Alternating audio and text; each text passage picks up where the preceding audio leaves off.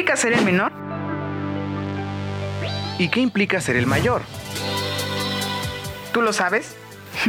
Yo tampoco. ¿Tú lo sabes? Créeme, yo tampoco. Pero, lo, descubriremos. Manos Hermanos, un podcast entre hermanos. Comenzamos.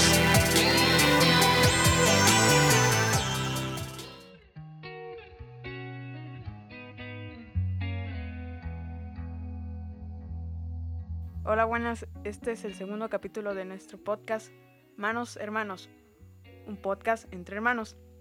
Hoy me encuentro con mi hermano Beto. ¿Qué transa banda? ¿Cómo andamos? ¿Todo chido?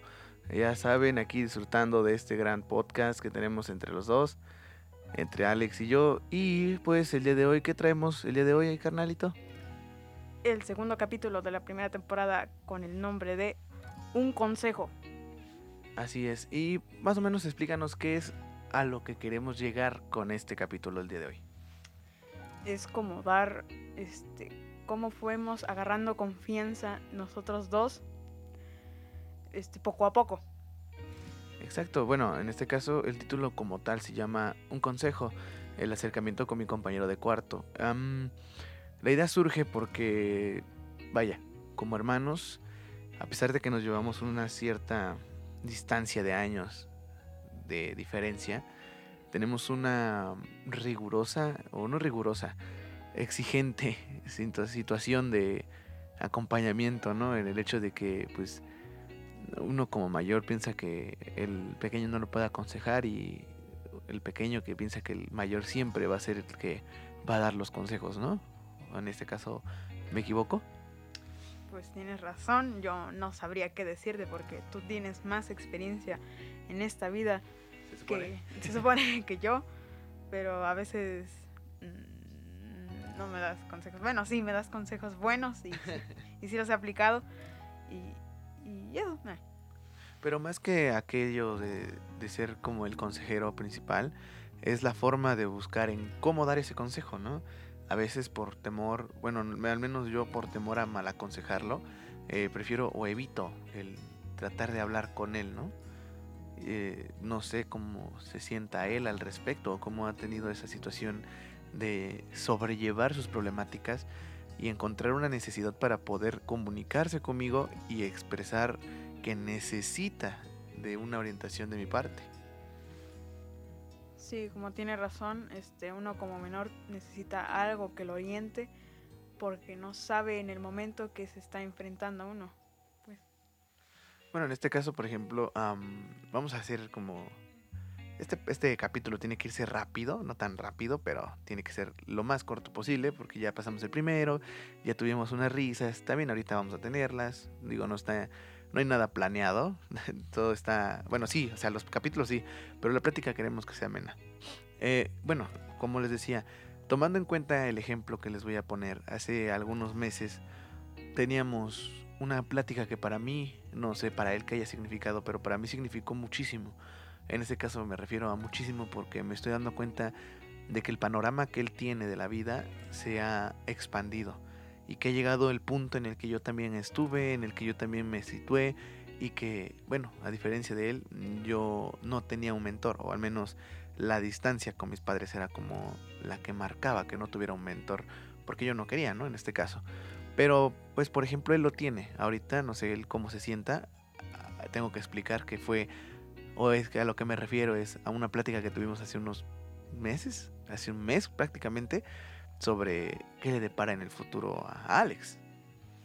Sí, así es. Este, yo en un momento de mi vida me planteé qué, qué es lo que quiero ser, qué es lo que quiero ser, este, así mi profesión, por así decirlo, como él, escogió su camino de comunicación.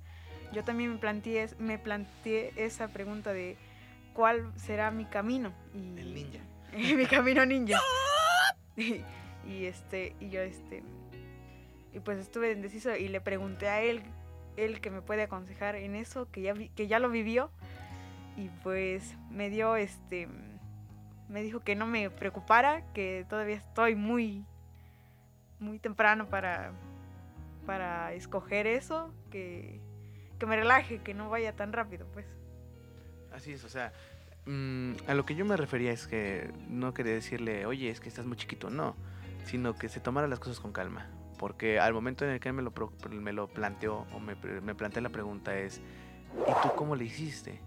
¿Tú sabías que eso querías estudiar o sabías que eso querías hacer de tu vida?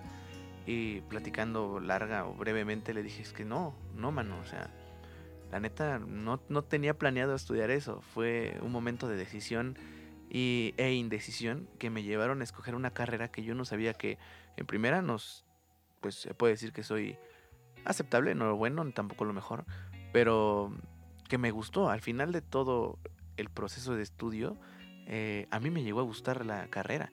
Y eso creo que a muy pocos les pasa, ¿no?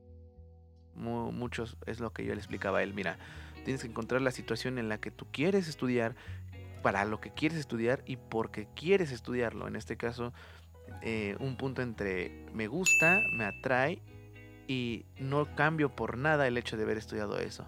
Yo hasta ahorita no me he arrepentido de haber estudiado comunicación y creo que no me voy a, no, no creo, y sé que no me voy a arrepentir. Y esa es la enseñanza que yo quería dejarle a él. En esta situación la planteamos o la pintamos, imagínenselo. Por favor, música de imaginación.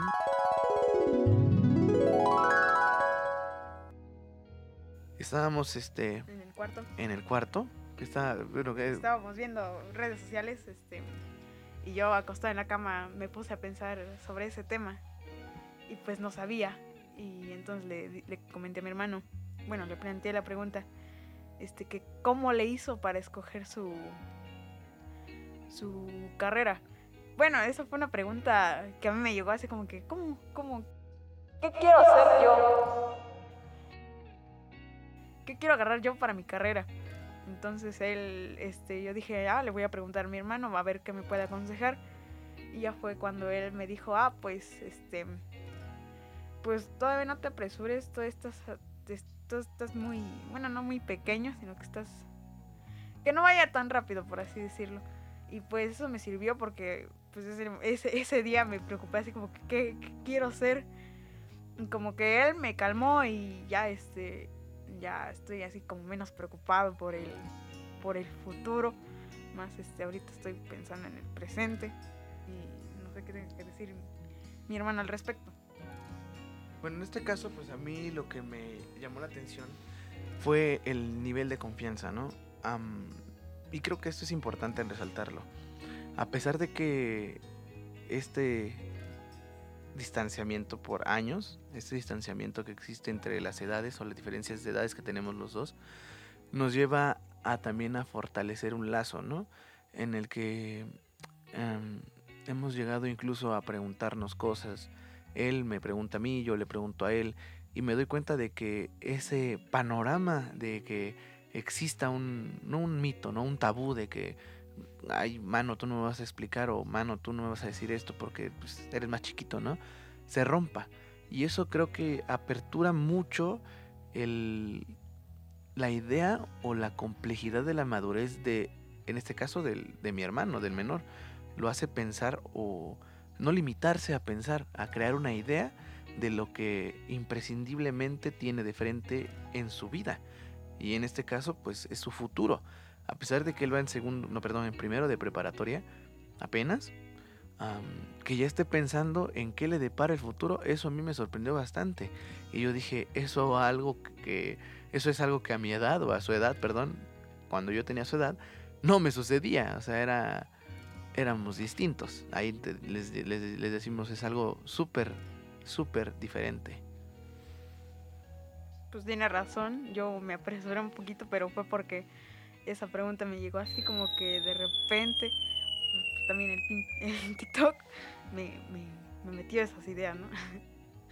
Ahora, analicemos esto. mm, la influencia de las redes sociales en la vida cotidiana, de, en este caso del adolescente.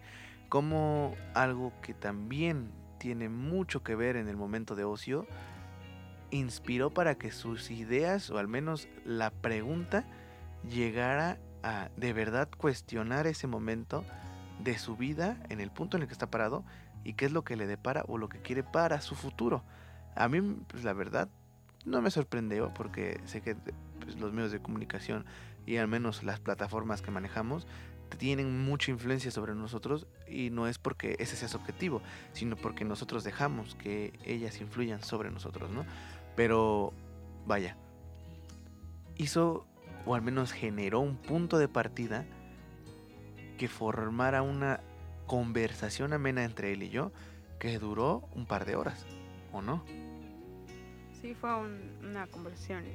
Él me empezó a explicar y yo pues, le ponía atención.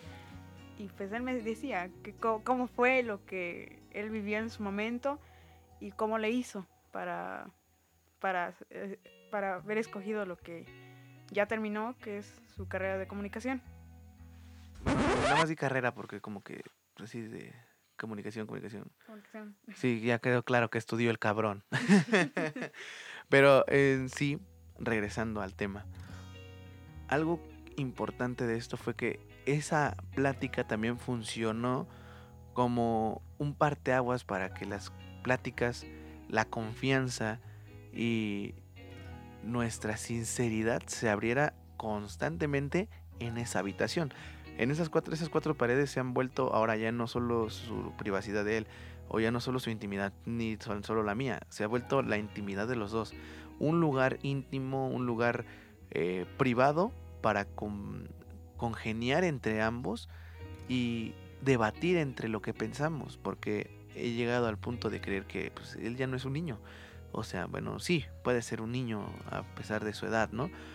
Pero pues simplemente ya no lo es, tiene que crecer, está creciendo y estas son como, señales de que ha llegado a un punto de su maduración y me encanta, me encanta ser parte de ello, me encanta el poder ayudarle y darme cuenta de que ya no lo debo de tratar como tal, como un niño, que él también tiene un punto de partida y un punto de opinión para con mi vida.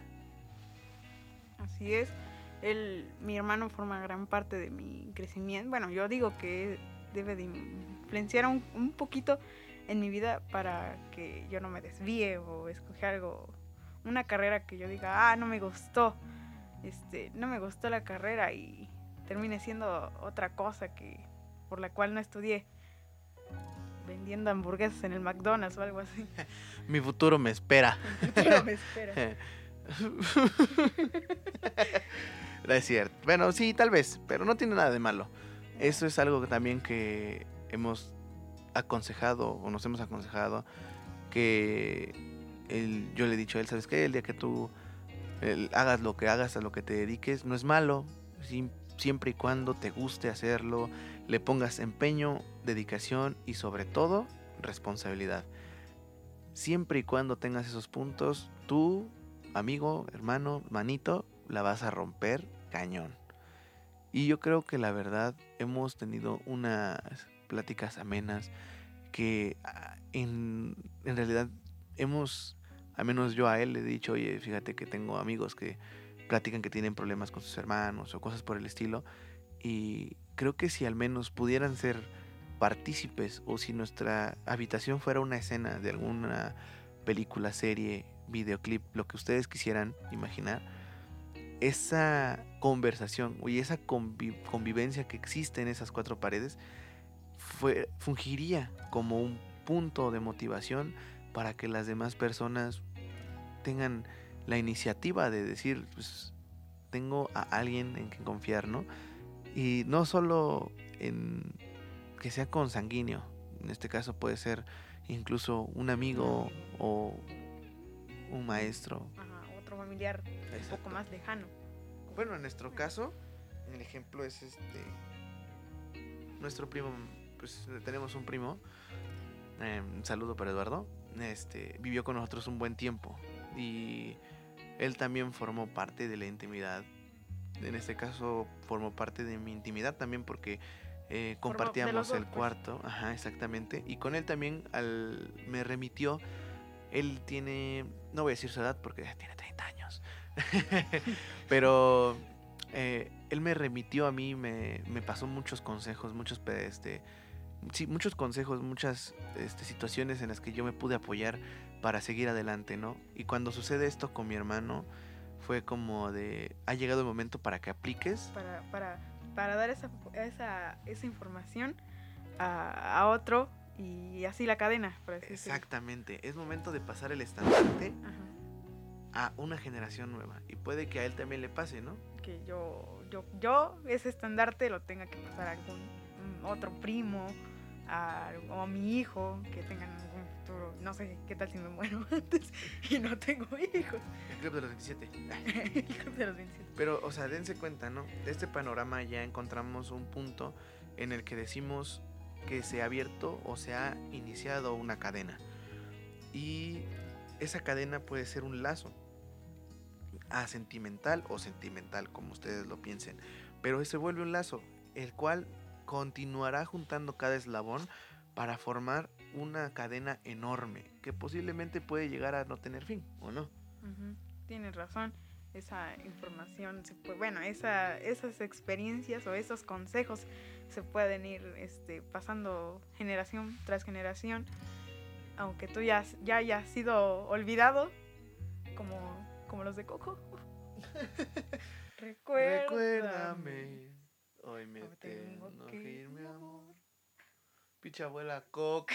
Pero bueno, ya para darle fin a este capítulo, porque no queremos irnos tanto tiempo, yo creo que una buena experiencia o un buen ejercicio que les podríamos dejar si es que ustedes comparten habitación con sus hermanos es generar un punto de plática o de conversación que ayude a acercarlos y a conocerse mejor.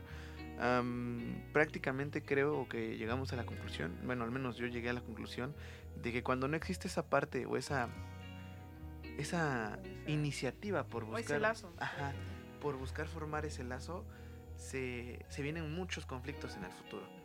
Y créanme un amigo puede estar ahí para siempre pero pues tu hermano es tu hermano. A final de cuentas termina siendo parte de tu sangre y vienen de la misma raíz hasta cierto punto o no Sí, tienes razón. Este es mi hermano y no por cualquier cosa le voy a decir, ah, tú ya no eres mi hermano, ya no quiero que seas mi hermano. Tanto tiene que ser el conflicto para, para decirle, no, ya no quiero que formes parte de mi vida. Para mí ya no existes, por así decirlo. ¿Qué ha pasado? Que hay situaciones en las que suelen ¿Qué pasar suele que, pasar? que hay hermanos que ya grandes dicen, no, pues no, no he visto a mi hermano, etcétera, ¿no? Pero sí, y si no existe esa unión por una habitación o por un cuarto de cuatro paredes, como les decía yo, pues, pues que hagan como nosotros, ¿no? Iniciar un proyecto, eh, buscar situaciones que los ayuden a convivir y a generar esa amplitud de confianza. Y créanme que cuando conozcan un poco más el uno del otro, su lazo va a ser fuertísimo. Te odio, güey. ¿Cuánto vamos a pagar por este capítulo? nada. Chal. Pero en fin, Pues- obviamente no descartamos. ¿Qué ibas a decir? Este que, pues... Ay, ya se me olvidó. Bueno, no descartamos que no haya problemas, ¿no? Porque somos humanos. A final de cuentas somos seres humanos y todos los cometemos. Tenemos errores y a pesar de que sabemos cómo solucionarlos, siempre aparecen.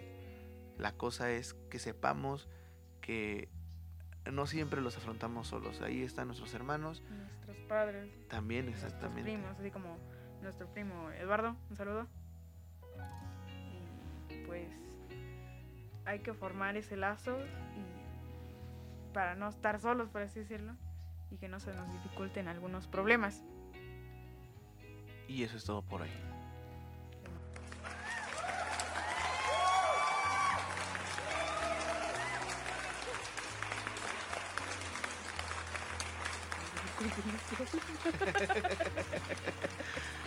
Bueno, banda, muchas gracias por habernos escuchado el día de hoy.